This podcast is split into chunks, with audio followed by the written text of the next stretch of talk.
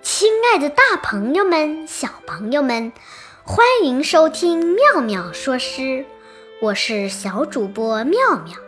莲叶碧绿，荷花娇美，炎热的夏天里，采莲可是江南姑娘们最喜爱的活动了。采莲之戏胜于三国，水乡的少女们都争相采莲弄舟，笑语翩翩，歌声连连，回荡在绿意浓浓的和田里。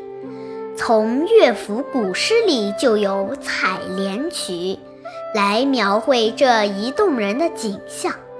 直到唐代，无数著名诗人。都曾以《采莲曲》为题，各争风骚。今天我和大家分享一首王昌龄的《采莲曲》。虽然王昌龄是唐代著名的边塞诗人，但他的这首《采莲曲》却有着别样柔情和细腻。《采莲曲》，唐·王昌龄。荷叶罗裙一色裁，芙蓉向脸两边开。乱入池中看不见，闻歌始觉有人来。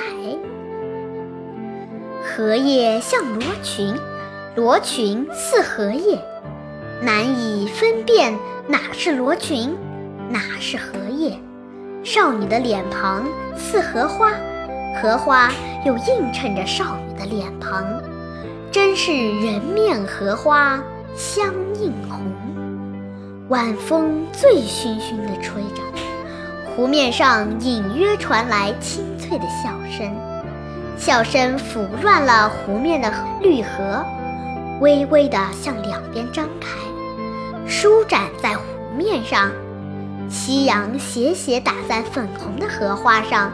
像姑娘娇艳的脸，采莲的少女就在这荷花池中，微微的笑着，像被晚风灌醉的荷花，明媚的开放着。声音远远传来，回响在湖面，回响在傍晚的风中，回响在这城市之外，回响在听者的心里。诗人没有停下脚步，脚却动不了了。诗人没有停下脚步，脚却动不了了。风中隐隐的香气，是花香伴着采莲少女的衣香。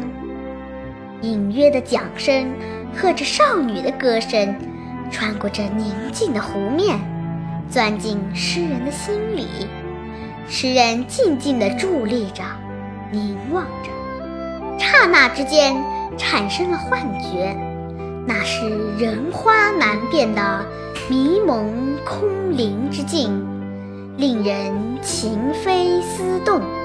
人们不禁会问：花也，人也？听到歌声，方才知道，不仅是花，还有人啊！让人品味不尽，余韵无穷。回眸的一瞬，看见了荷花，还看见了采莲的少女。在这个采莲池边，优美的傍晚，若有若无，若隐若现的采莲少女，隐隐的，隐隐的，在荷香的花影中失去了影子。